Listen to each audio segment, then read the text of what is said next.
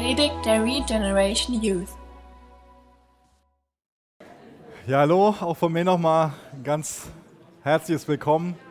Toll, dass wir gemeinsam diesen Gottesdienst feiern dürfen. Toll, dass wir jetzt in Gottes Wort gehen dürfen. Und das wünsche ich mir, dass wir gemeinsam ja, hohe Erwartungen an Gottes Wort haben. Dass wir im Glauben kommen, dass es uns, uns nährt, dass es uns erfrischt, dass es uns ermutigt. Und ihr könnt gerne schon mal mit mir aufschlagen. 1. Petrus Kapitel 3. Da geht es heute Morgen weiter.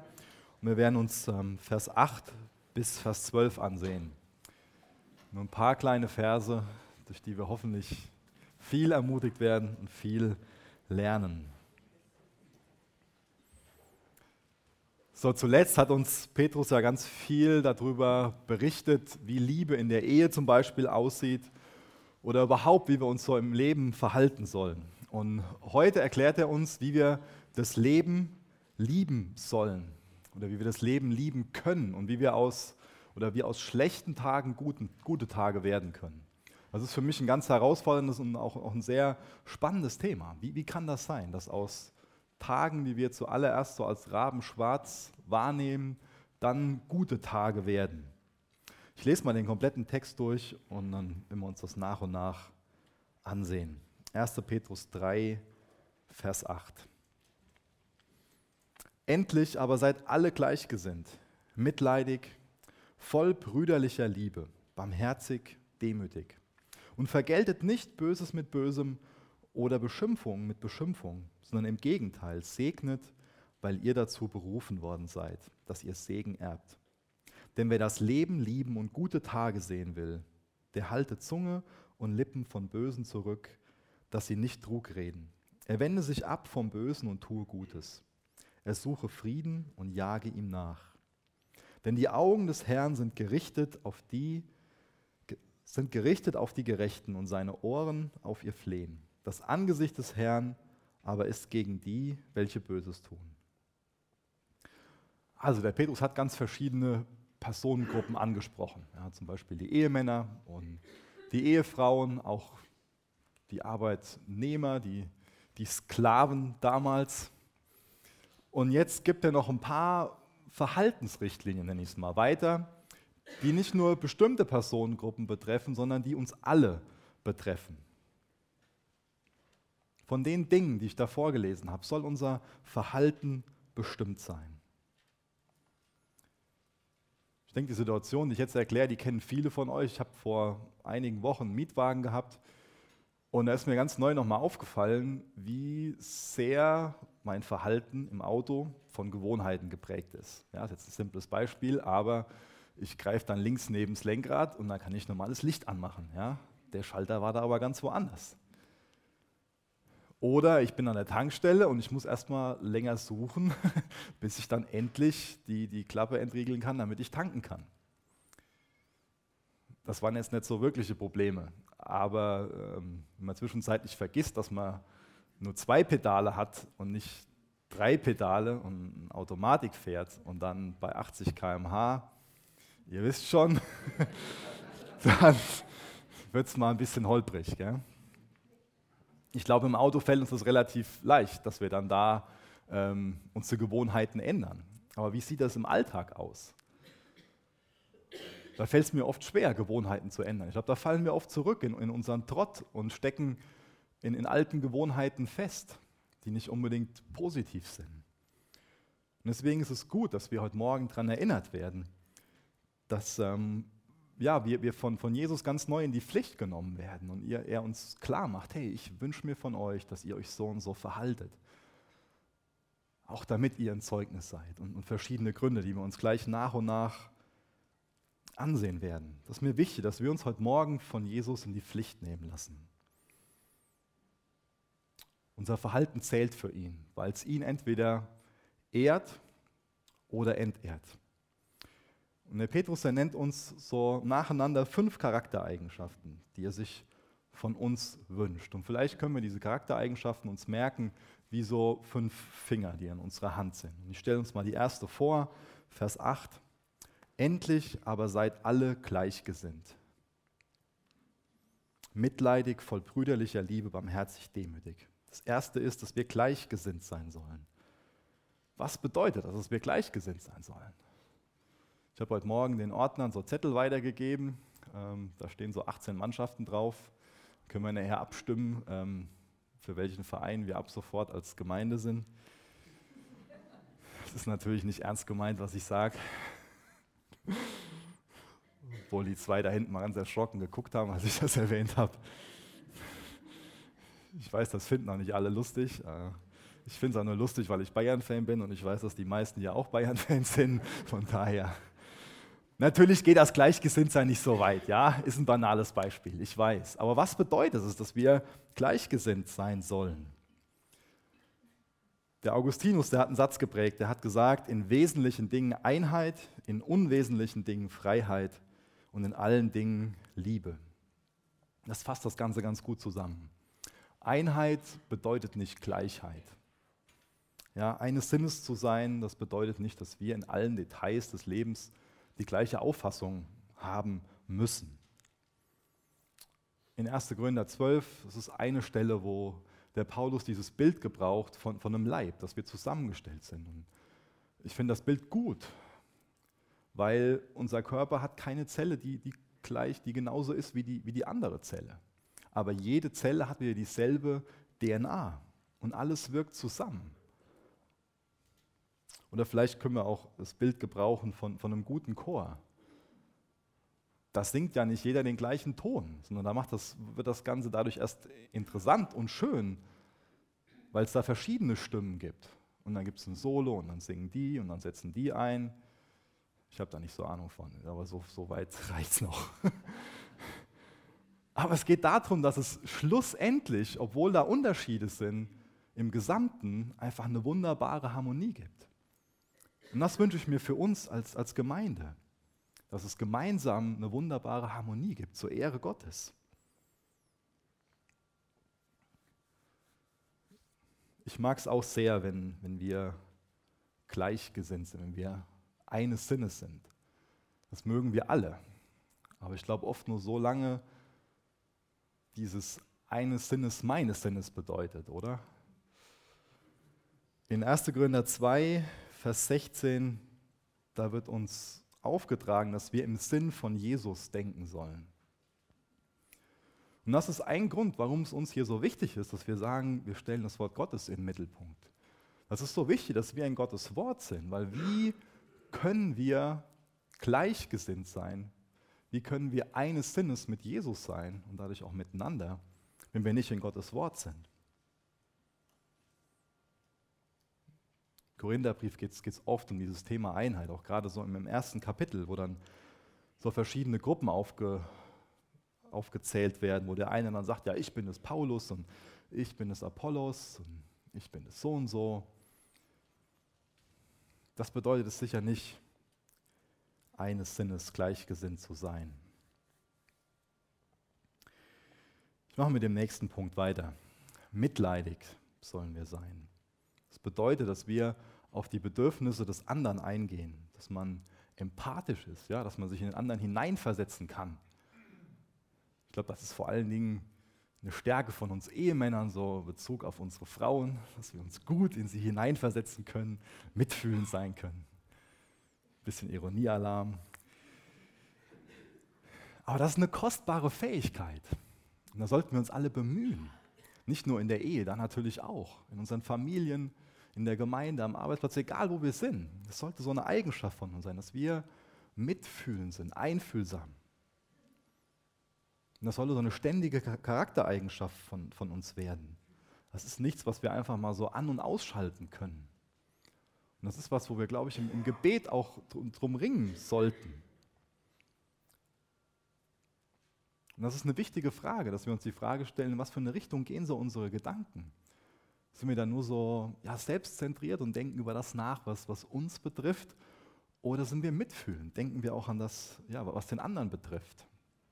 Ich glaube, das kann viele Konflikte verhindern, wenn wir so einfühlsam sind.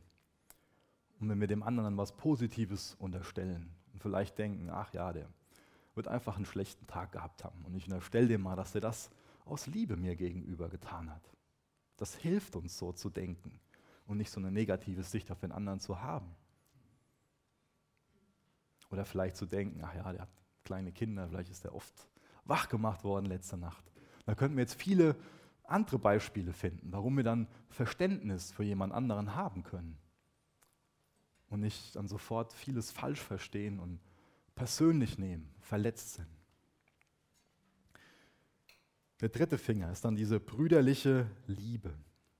Das ist auch ein Gebot, dass wir einander ja, als, als Geschwister betrachten und behandeln sollen, lieben sollen. Das heißt, dass, dass es so eine enge Bande unter uns gibt, dass wir füreinander kämpfen. Das ist eine ganz besondere Einheit unter Geschwistern. Johannes 13, Vers 35, da sagt uns Jesus, daran werden alle erkennen, dass ihr meine Jünger seid, wenn ihr Liebe untereinander habt. Daran werden alle erkennen, dass ihr meine Jünger seid, wenn ihr Liebe untereinander habt. Das wünsche ich mir, dass wir da als Gemeinde noch mehr hinwachsen. Dass wir daran erkannt werden, dass wir dafür bekannt sind, dass wir diese Liebe untereinander haben und dass, dass dadurch andere merken, hey, die folgen Jesus nach, die kennen Gott. Und das wollen wir auch haben. Dieses Gebot der Nächstenliebe, das ist also nicht so ein Gebot, dass man sich mögen muss, sondern dass man sich lieben soll. Also kein Gebot der Zuneigung, sondern ein Gebot der Tat, was unser Verhalten betrifft. Und auch da finde ich es wieder einfach wunderbar, wenn wir uns Jesus zum, zum Vorbild nehmen.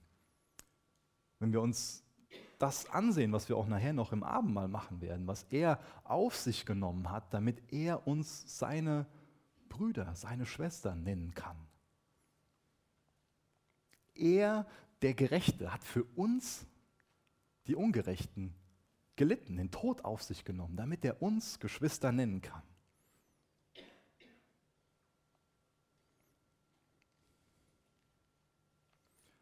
Auch das ist wieder ein Punkt, wie die ganzen anderen Sachen, wo wir nicht vergessen dürfen, wer uns das sagt. Das ist der Petrus.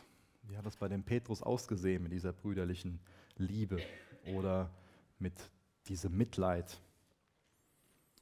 Ob den Petrus kennen wir eher so als jemanden, ja, der eine, der eine große Klappe hat, der oft übers Ziel hinausschießt. So eine impulsive, so eine eigensinnige Persönlichkeit. Aber Gott hat ein Werk in seinem Leben getan und Petrus hat es zugelassen, dass Gott ein Werk in seinem Leben tut. Gott war geduldig mit ihm. Aber Petrus hat sich Jesus ausgeliefert. Dadurch konnte er durch Jesus Stück für Stück umgestaltet werden in eine neue Person. Und das will auch Jesus in unserem Leben tun. Der vierte Punkt, barmherzig. Sind wir barmherzig? Das beschreibt so ein, so ein Feingefühl, so dass wir fürsorglich sind, dass wir nachsichtig sind mit den Fehlern von anderen, dass wir ja offen sind für die Bedürfnisse von, von anderen. Das heißt, Barmherzigkeit weigert sich, dass wir kalt werden, dass wir gefühllos sind oder, oder zynisch reagieren. Barmherzigkeit weigert sich auch, ja, dann gefühllos oder kalt und, und zynisch zu werden, wenn sie missbraucht wird. Ich glaube, wir alle sehen die, die Bilder von, von, den, von den Flüchtlingen täglich, mehrmals.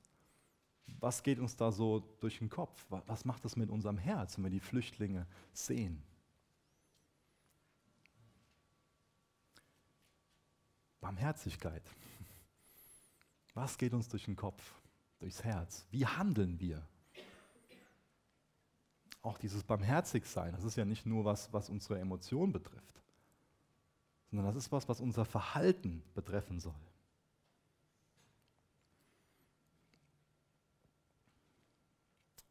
Und als letzten Punkt aus dem ersten Vers sagt er uns, dass wir demütig sein sollen.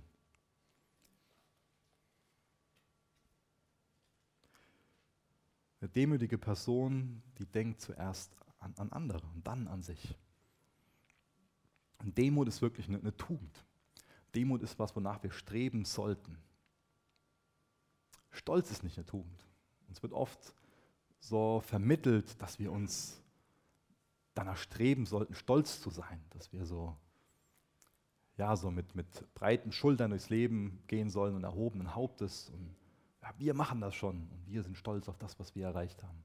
Ist das wirklich eine Tugend? Ist es erstrebenswert? Oder ist es nicht viel besser, demütig zu sein, in dem Sinn, dass man sich selbst richtig einschätzt? Das heißt, dass wir uns selbst so sehen, wie uns Jesus sieht. Und dass wir dann aber auch auf der Umkehrseite wissen, wer wir in Christus sind, wer Jesus für uns ist.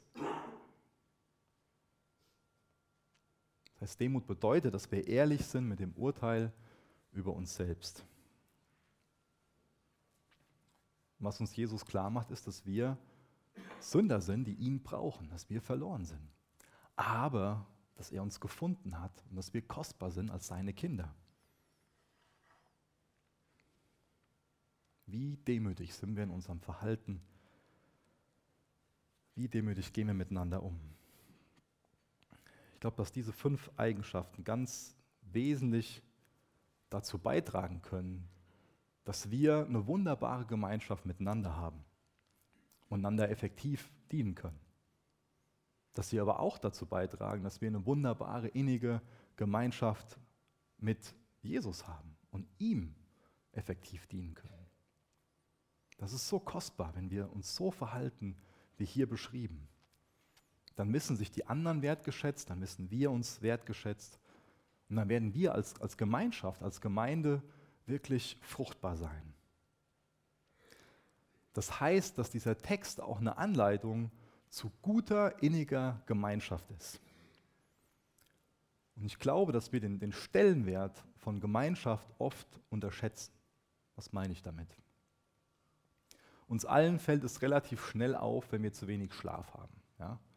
Oder wenn wir zu wenig getrunken haben oder zu wenig ge gegessen haben. Da, da merken wir, ja, wir haben da Bedürfnisse, die gerade nicht erfüllt sind. Aber erkennen wir, dass unser Bedürfnis nach Gemeinschaft und auch nach Liebe genauso wichtig ist wie unser Bedürfnis nach Schlaf oder nach, nach Essen. Ich glaube, dass Gott dieses Bedürfnis nach Gemeinschaft und nach Liebe in uns hineingelegt hat, um uns zurück nach Hause zu navigieren. Ich komme da gleich nochmal drauf, drauf zurück. Wir lesen auf den ersten Seiten der Bibel, dass wir erschaffen sind in Gottes Ebenbild. Und für viele von uns ist klar, dass das zum einen bedeutet, dass wir mündige Wesen sind und Entscheidungen treffen sollen. Das wird oft freier Wille genannt. Aber was bedeutet das noch, dass wir in Gottes Ebenbild geschaffen sind? Das bedeutet, es ist auch ein ganz, ganz klarer Hinweis darauf, dass wir Gemeinschaft brauchen. Weil Gott in sich selbst eine Gemeinschaft ist, eine Trinität ist. Vater, Sohn, Heiliger Geist. Die leben in inniger, perfekter Gemeinschaft miteinander. Und das bedeutet dann für uns im Umkehrschluss, dass wir Gemeinschaft brauchen miteinander und mit Gott das ist ein Bedürfnis, was in uns ist.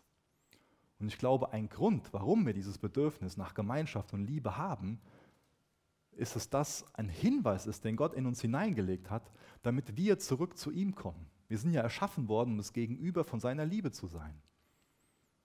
Und das hat er in jeden von uns hineingelegt, dieses Bedürfnis nach Liebe und Gemeinschaft, damit wir zurück zu ihm finden.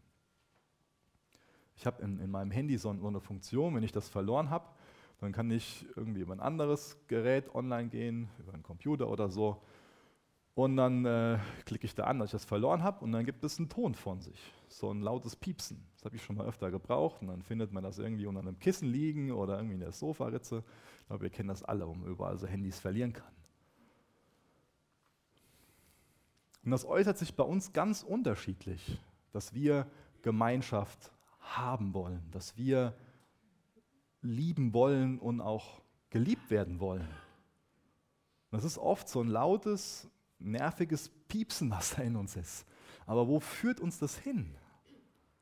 Führt uns das zurück zu Jesus oder versuchen wir dieses Bedürfnis nach Gemeinschaft und Liebe in irgendeiner anderen Form zu erfüllen? Und von was für einer Gemeinschaft spreche ich hier? Ich meine, das ist ja schön, zum Beispiel gemeinsam irgendwie eine Serie zu gucken oder ein Fußballspiel zu gucken. Und das ist ja auch ganz nett, wenn man das gerne gemeinsam macht. Aber die Gemeinschaft, von der ich rede, die geht wesentlich weiter. Die ist wesentlich tiefer. Es bedeutet wirklich, das Leben miteinander zu teilen, die Siege zu feiern und die Niederlagen auch gemeinsam zu, zu besprechen. Wirklich bei, bei Freunden zu sagen, so und so geht es mir, das, das sind meine Kämpfe. Da brauche ich Weisheit, da brauche ich Ratschläge. Wie tief und wie geistlich ist unsere Gemeinschaft? Kann sein, dass das jetzt falsch ist, aber ich glaube, in Jakobus 5, Vers 16 oder so, irgendwo in der Region müsste da stehen, dass wir auch einander unsere Schuld bekennen sollen. Wie sieht es aus in unseren Freundschaften? Sind wir dazu in der Lage, dass wir so ehrlich miteinander sein können, dass wir dann füreinander beten, uns zum, zum Kreuz begleiten? Das ist Gemeinschaft, die wir brauchen. Das ist Gemeinschaft, die so segensreich ist. Das ist Gemeinschaft, durch der wir wirklich Jesus ähnlicher werden, durch der wir in der Jüngerschaft reifen.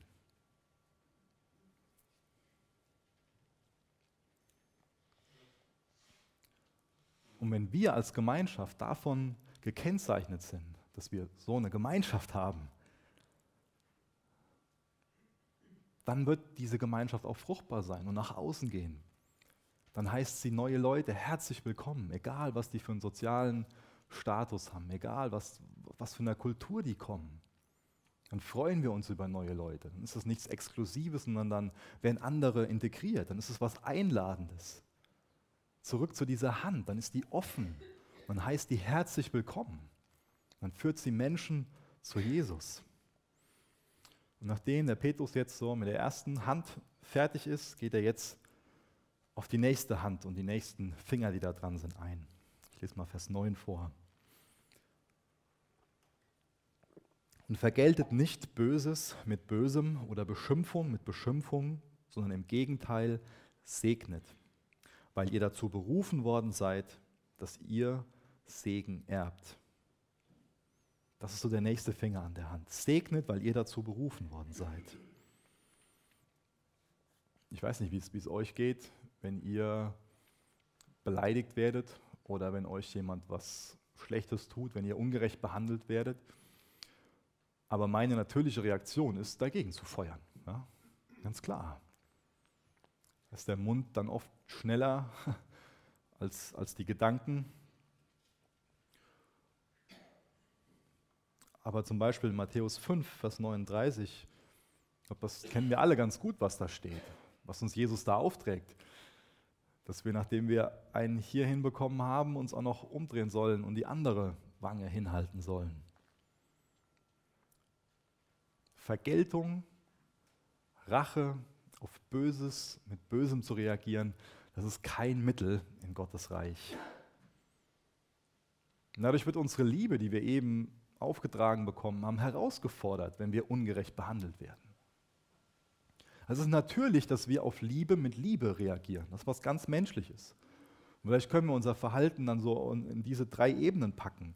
Wenn wir auf etwas Gutes, das uns getan wird, mit Bösem reagieren, dann ist das satanisch. Das ist die eine Ebene. Eine andere Ebene ist die menschliche Ebene, dass wir auf etwas Böses, was uns getan wird, mit Bösem antworten. Das ist was Menschliches. Und genauso ist es menschlich, auf was Gutes, was uns getan wird, mit was Gutem zu antworten.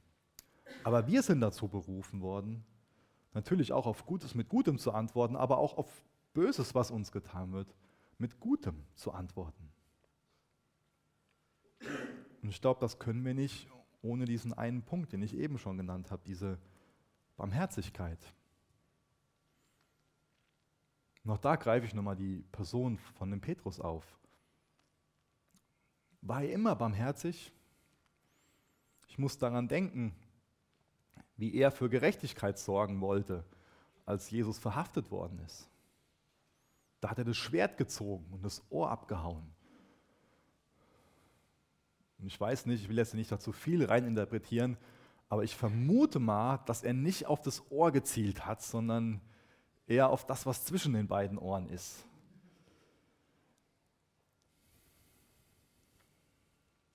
Petrus wollte damals auf eine menschliche Art und Weise für Gerechtigkeit sorgen. Aber er hat jetzt hier gelernt, wie man auf eine höhere Art und Weise, auf eine geistliche Art und Weise für Gerechtigkeit sorgen kann. Während es da auch noch ein Beispiel ist, ist der Stephanus. Ich lese mal einen Vers vor aus Apostelgeschichte 7, Vers 60. Da wird er gesteinigt und da sagt er, und niederkniend rief er mit lauter Stimme, Herr, rechne ihn diese Sünde nicht zu. Und als er dies gesagt hatte, entschlief er. Und wisst ihr was? Einer von, von den Leuten, für die er da gebetet hat, das war der Saulus, der da auch noch mit dem Schwert in der Hand die Christen verfolgt hat. Und das Gebet, das reißt ihm quasi das Schwert aus der Hand.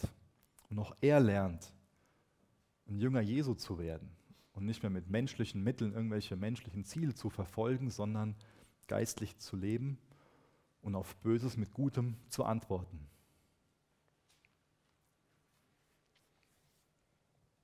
Zum nächsten Finger, Vers 10.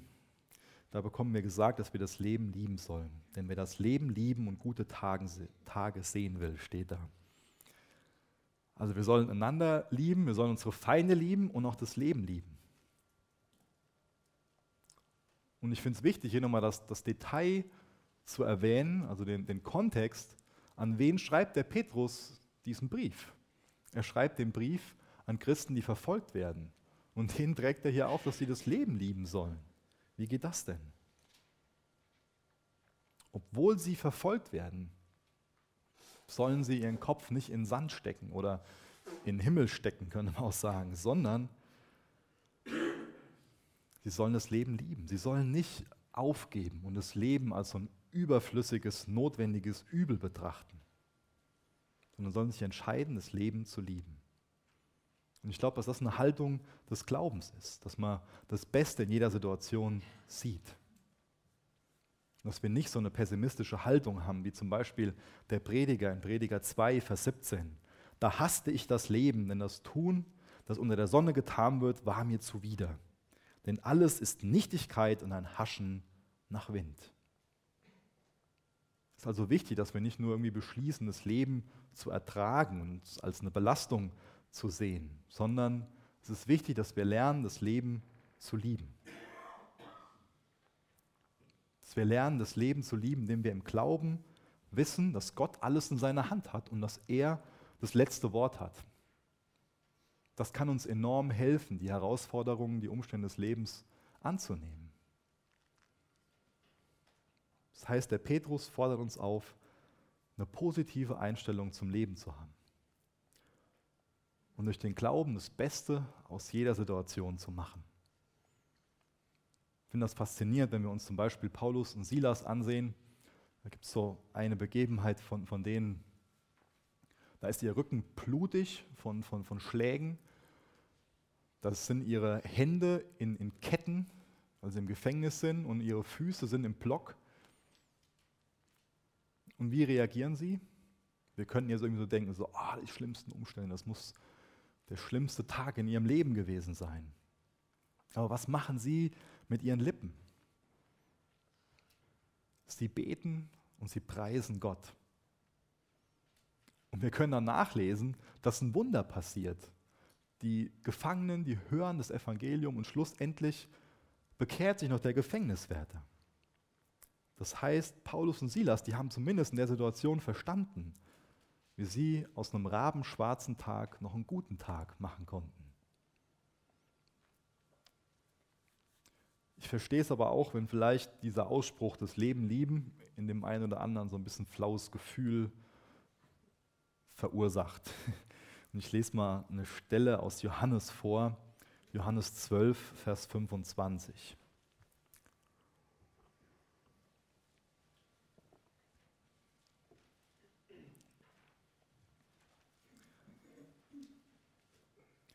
Johannes 12, Vers 25. Da steht, wer sein Leben in dieser Welt liebt, wird es verlieren.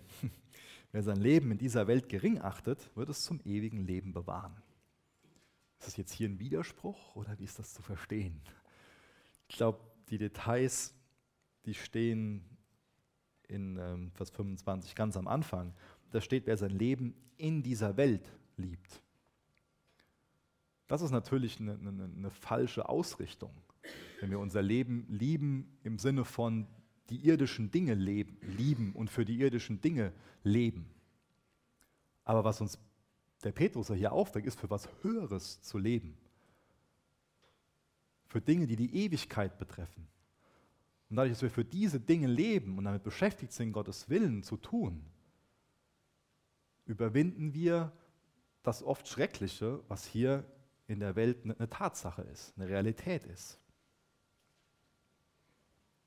Das heißt, wir leben nicht nach dem, nach dem menschlichen Sinn, sondern so, wie es Gott für uns vorgesehen hat. Und dieses Leben, was Gott für uns vorgesehen hat, das lieben wir. Und nicht dieses Leben, wo sich unser Fleisch nachsehnt. Das ist natürlich ein wichtiges Detail. Als nächstes, hm, wieder eine Sache, die uns herausfordert. Der halte Zunge und Lippen vom Bösen zurück, dass sie nicht Trug reden. Unsere Worte, die können sehr mächtig sein. Die Macht unserer Worte, die ist sehr, sehr groß. Wir können andere damit total entmutigen oder ermutigen. Unsere Worte, die können sehr heilsam sein, die können aber auch sehr verletzend sein. Mehr zu dem Thema finden wir in Jakobus 3. Und euch mal als Parallelstelle so aufschreiben und zu Hause nochmal weiter studieren. Da wird zum Beispiel das Bild von Zaumzeug verwendet und auch von einem Steuerruder, dass unsere Zunge wie so ein Zaumzeug ist oder wie so ein Steuerruder. Und beides, das sind kleine Dinge, die eine große Macht haben. Ist uns die Macht bewusst, die unsere Zunge hat, die unsere Worte haben. Das Zaumzeug, das ermöglicht es einem, einem Reiter, so ein großes, kräftiges Pferd zu, zu bändigen und gibt dann eine, eine Richtung vor. Und das, das Steuerruder, das muss an einem riesengroßen Schiff gar nicht so groß sein, aber es gibt die Richtung vor und sorgt dafür, ob es ans Ziel kommt oder ob es irgendwo auf Felsen läuft. Ja. Sorry. Und beides muss eine entgegengesetzte Kraft überwinden. Ja? Das Pferd will natürlich woanders hin. Und da sind auch Wellen, die das Schiff woanders hinlenken wollen. Und in uns ist eine entgegengesetzte Kraft, die nicht will, dass unsere Worte zum Guten da sind und aufbauen und ermutigen und Kraft spenden, für Heilung sorgen. Ich habe mal so ein paar Beispiele rausgewählt sucht, die erklären können, wie mächtig, wie bedeutend unsere Worte sein können. Und zwar hat Martin Luther King mal die bekannte Ansprache I have a dream gehalten. Das hat die ganze Welt verändert. Diese paar Worte, diese paar Minuten. Oder es ist auch bekannt, dass, dass ein einfacher Schuhverkäufer, der Edward Kimball heißt, in seinem Schuhgeschäft dem D.L. Moody von Jesus erzählt hat. Und er hat Jesus im Glauben angenommen und er wurde gebraucht, um wiederum Hunderttausende zu Jesus zu führen. Dann hat jemand sich die Mühe gemacht und ausgerechnet, dass ähm, Hitler hat ja dieses Buch Mein Kampf geschrieben, da hat jemand ausgerechnet, dass allein durch den Zweiten Weltkrieg 125 Menschen, mindestens 125 Menschen pro Wort, was in Mein Kampf steht, gestorben sind. Wieder ein positives Beispiel. Der Petrus hat an Pfingsten das Evangelium gepredigt und 3000 Menschen bekehren sich. Und die Bewegung hält bis heute an, die Jesus-Bewegung. Das sind wir noch eine Frucht draus. Worte sind mächtig. Deswegen nochmal die Aufforderung, der halte Zunge und Lippen vom Bösen zurück, dass sie nicht Trug reden. Und dann in Vers 11, er wende sich ab vom Bösen und tue Gutes.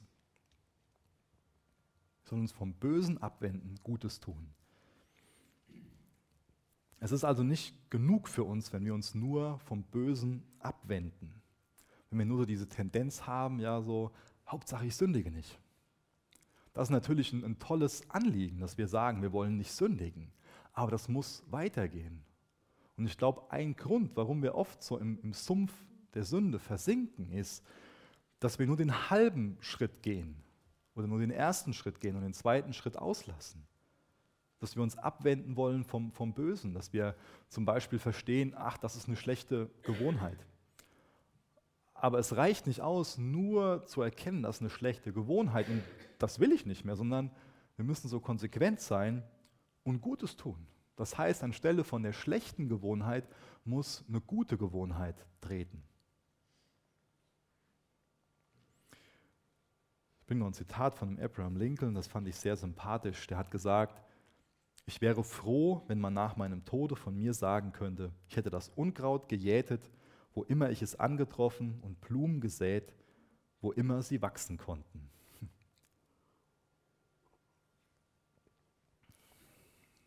Dann zur nächsten Aufforderung in 1. Petrus.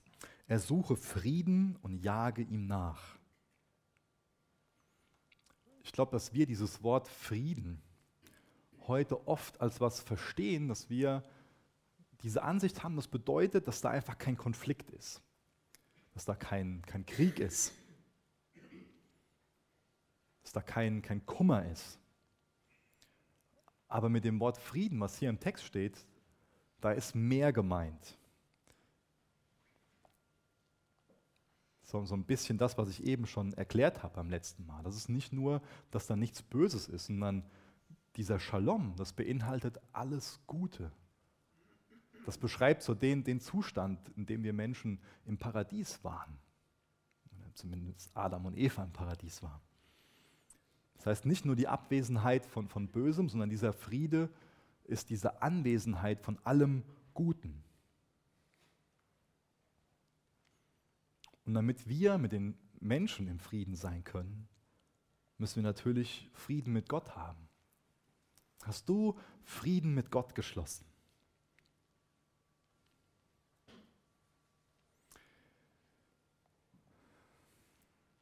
Was bedeutet es, dem Frieden nachzujagen? Ich glaube, hier und da kann es sein, dass wir darunter verstehen, dass wir absolut harmoniebedürftig sein müssen.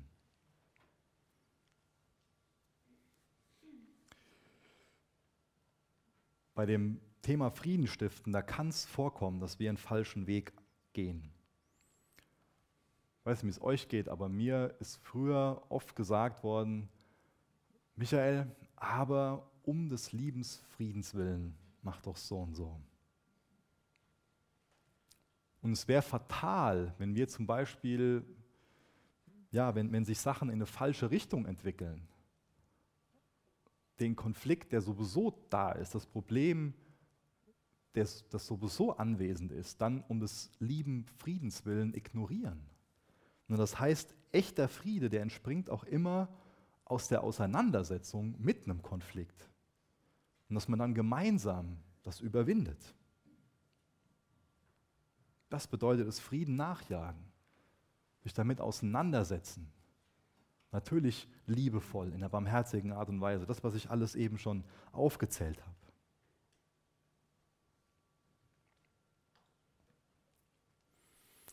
Ich lese noch den letzten Vers nochmal vor, Vers 12.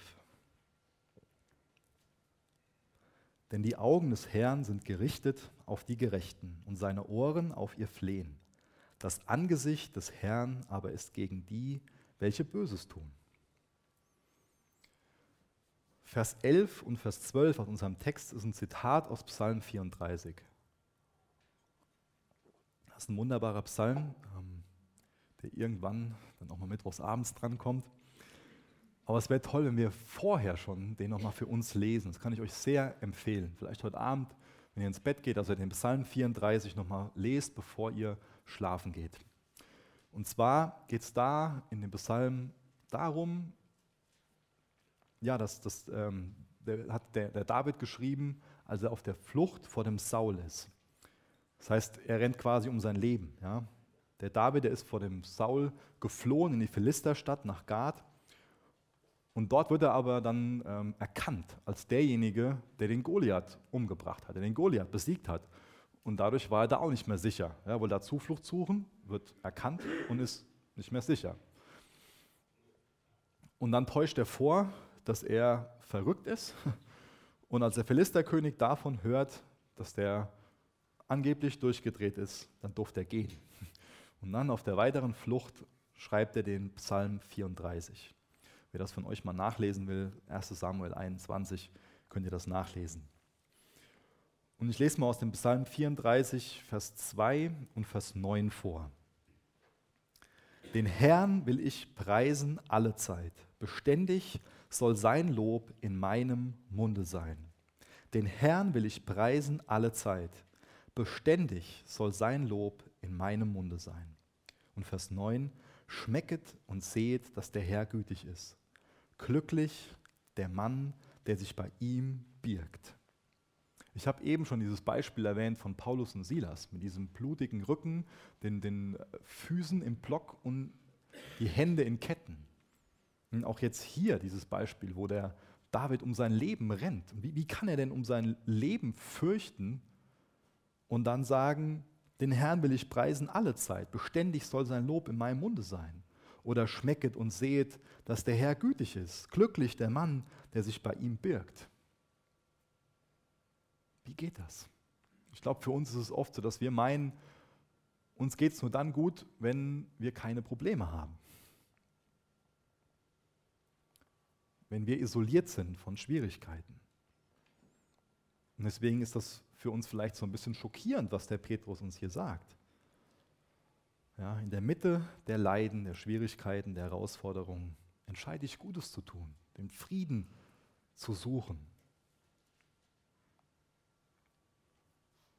Lieb das Leben, weil Gott dir in der Mitte der Schwierigkeiten begegnen wird, weil er sich dir selbst offenbaren wird, weil du ihn besser kennenlernen wirst. Du wirst das Leben lieben und gute Tage sehen, wenn du weißt, dass die Augen, da wiederhole ich Vers 12, dass die Augen des Herrn auf dich gerichtet sind und seine Ohren dein Flehen hören. Und dass das Angesicht des Herrn gegen die gerichtet ist, die Böses tun. Das ist eine herausfordernde Perspektive, dass wir Schwierigkeiten als Möglichkeiten sehen, zu schmecken und zu sehen, dass Gott gut ist die ganzen Dinge, die ich hier nach und nach benannt habe, diese insgesamt zehn Finger.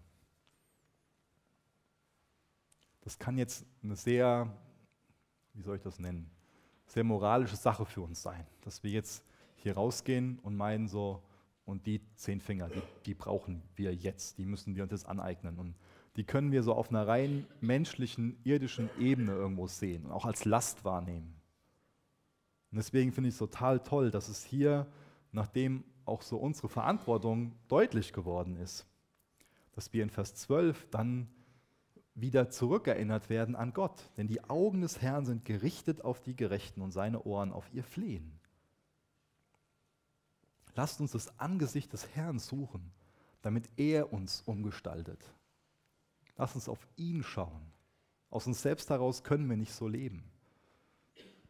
Aber durch die Beziehung zu ihm werden wir umgestaltet in sein Ebenbild. Und dann werden wir einladend. Dann gehen die Hände nach außen und dann können wir viele willkommen heißen in Gottes Reich. Ihr dürft gerne noch mit mir aufstehen. Ich will gerne zum Abschluss beten.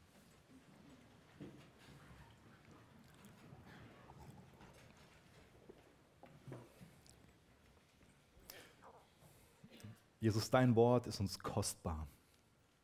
Wir freuen uns über dein Wort. Aber dein Wort fordert uns auch heraus. Und wir wollen dich einladen, dass du ganz neuen Werk in uns tust, Herr.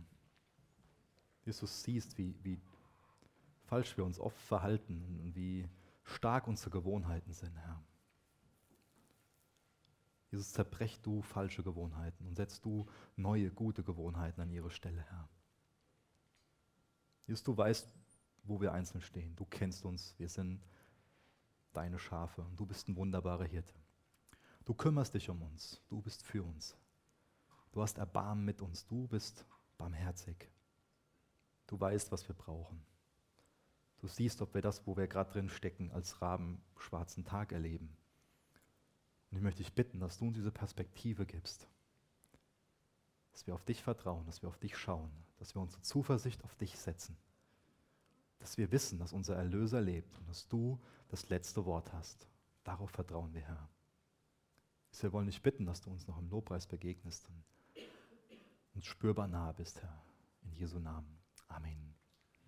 Danke für das Anhören der Predigt. Weitere Informationen findest du unter www.regenerationyouth.de.